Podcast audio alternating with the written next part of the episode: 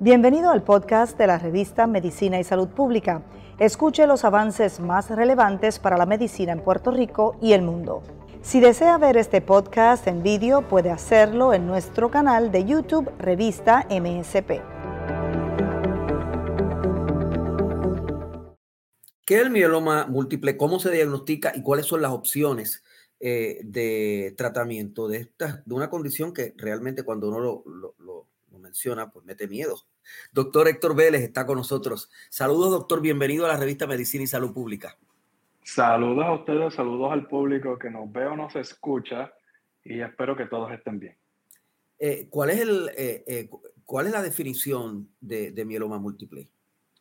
Pues mieloma múltiple es una condición maligna que es principalmente desarrollada en el tuétano del hueso o la médula ósea. Es una enfermedad de la sangre pero es una enfermedad maligna porque es un clono de células que se comporta anormal, que crea una cantidad de, tejido eh, maligno que se va acumulando con el tiempo y que el producto de esas células son unas proteínas que eh, eh, finalmente el daño de la enfermedad lo ocasionan porque lastiman los órganos los riñones, los huesos, la médula ósea eh, y, múltiples otros órganos que se pueden afectar por la acumulación exagerada de estas células o de las proteínas que producen. La, acumulación de estas células o proteínas producen tumores. Eh, pueden producir tumores. Eh, son células sueltas principalmente porque viven en la médula ósea, es un ambiente, es como, como tener un jardín. Dentro del tuétano del hueso se crean todas las células que circulan por la sangre. Una de estas células que vive allí son las células plasmáticas y ellas usualmente viven vidas individuales, pero sí pudiesen acumularse en, masas o tumores que se llaman plasmacitomas.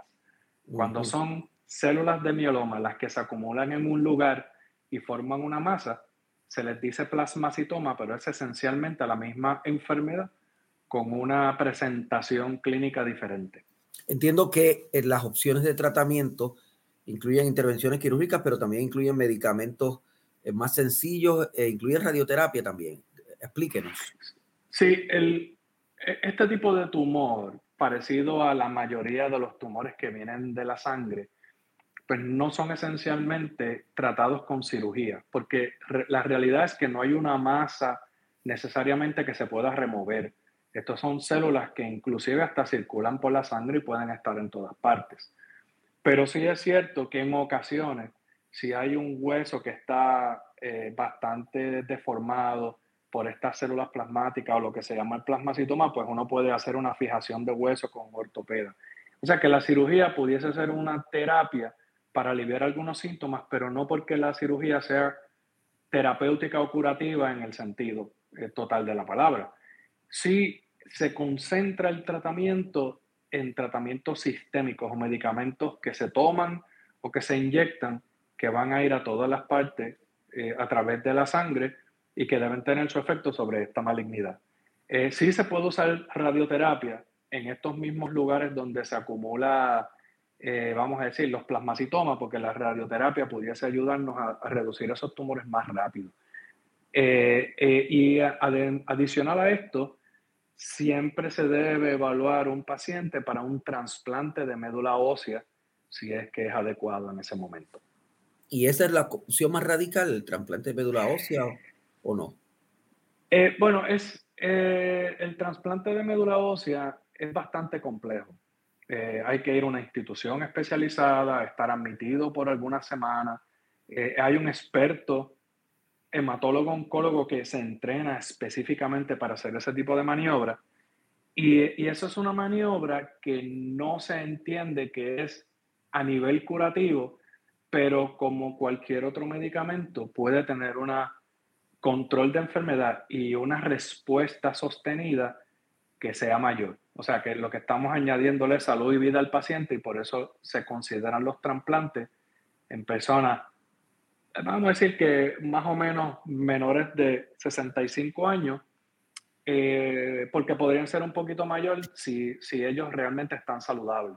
Pero para eso tiene que haber un donante, ¿no? Para, para ese trasplante. No, el trasplante para mieloma múltiple se prefiere hacer un trasplante que se usa la célula del propio paciente. Eso se llama un trasplante autólogo. Esa es la indicación número uno. Y hay algunos casos donde se hace un trasplante de donante, ese se llama alogeneico, pero es muy raro lo que se hace en, la era moderna. Eh, no se descarta total y absolutamente, pero eso se considera como la última opción. Si todo lo demás ha fallado eh, y no tenemos otra cosa que ofrecerle, el paciente tiene las características apropiadas, pues se puede hacer un trasplante de donante. Ni aún en el caso del trasplante hay curación. No, en, en, cáncer hay algunas enfermedades que todavía no podemos decir que son curables y el mieloma múltiple es una de ellas. Mm, se curan personas, ¿verdad? No quiero decir que no exista la curación, pero son pocas, son muy escasas. Y entonces, pues cuando un paciente tiene esa enfermedad, no hablamos de que con esto te curamos, sino que hablamos que necesitamos llevar esta enfermedad a remisión. Eso significa que, que los números de, de las células estas malignas son indetectables porque eso te va a ofrecer salud y vida y esa debe ser la meta. Pero no deberíamos hablarle a un paciente, decirle, bueno, tienes mieloma y yo con esto te voy a curar. Ese no es de, esa forma que se comprende. Ese nivel de, no detección no significa que, el cáncer no pueda regresar. Exacto, sí, porque El, el, ser humano está compuesto de una cantidad de células que, que, que son incontables. Nos podemos imaginar que son trillones. Así que buscar una celulita en trillones de células no es, no es fácil. Es como buscar una, un granito de arena en la playa. Y por esa razón, el que tú no lo veas o no lo detectes con estudios no significa que hay una total resolución o curación de la enfermedad.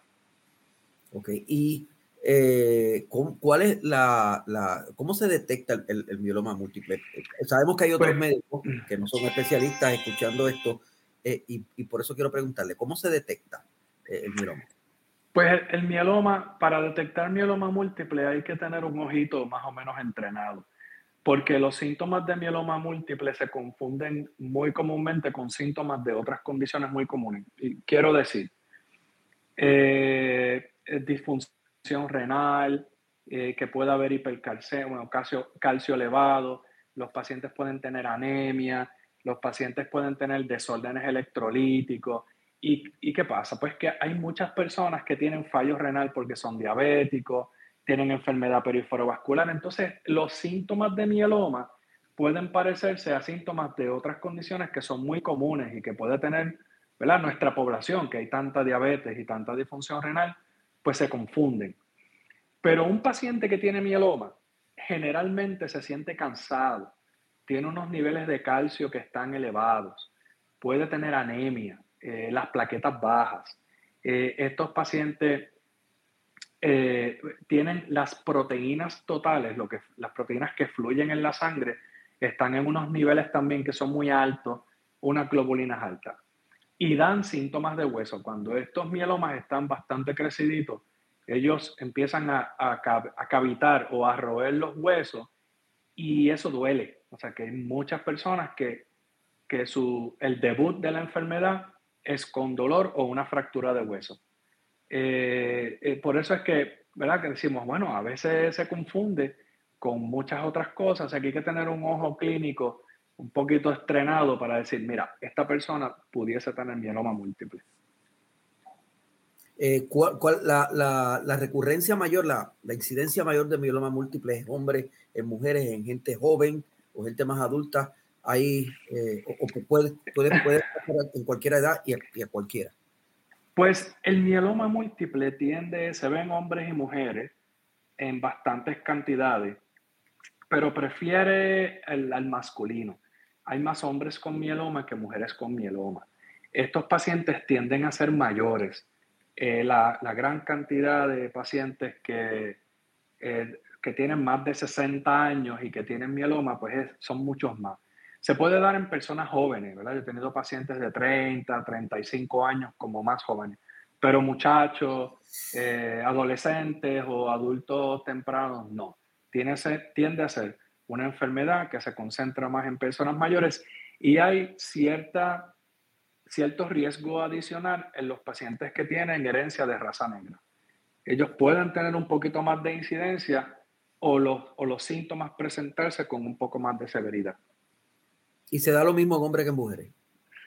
Un poquito más en hombres que en mujeres, pero, pero la diferencia no es, no es tan grande.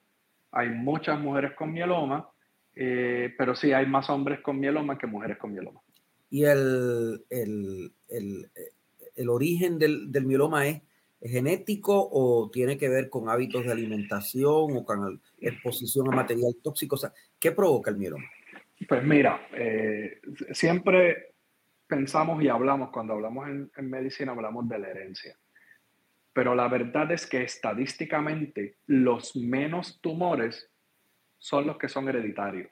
Son importantes porque una persona que tiene una familia con un historial bien grande de mieloma, pues uno tiene que pensar que hay una predisposición mayor.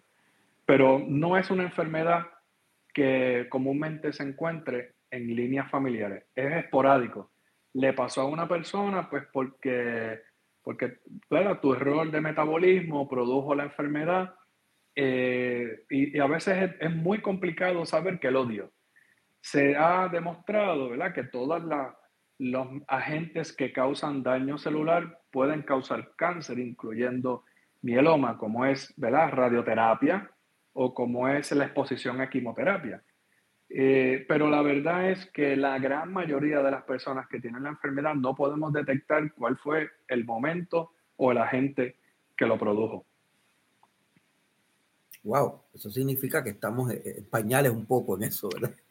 Bueno, es que sí, todos tenemos, el, el, cáncer es una condición humana. Bueno, humana no, de los animales, porque hay cánceres en, en todas las especies de animales, prácticamente.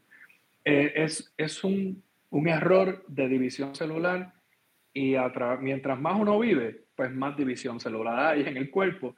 Y una de esas trillones de celulitas que en la historia de los 80, 90 años que uno vaya a vivir, comete un error genético y se perpetúa, se clona, se, se produce una célula maligna que se duplica, pues eso va a crear una malignidad, un cáncer. Y todos estamos eh, expuestos a eso. Gracias, doctor Héctor Vélez. Creo que ha sido muy ilustrativo, muy informativo y muy adecuado, eh, muy, educativo para, para pacientes y para médicos que nos estén escuchando. Gracias por estar con nosotros. Sí, como no, un placer el doctor Héctor Vélez, especialista, aquí en la revista de Medicina y Salud Pública, porque aquí la ciencia es noticia.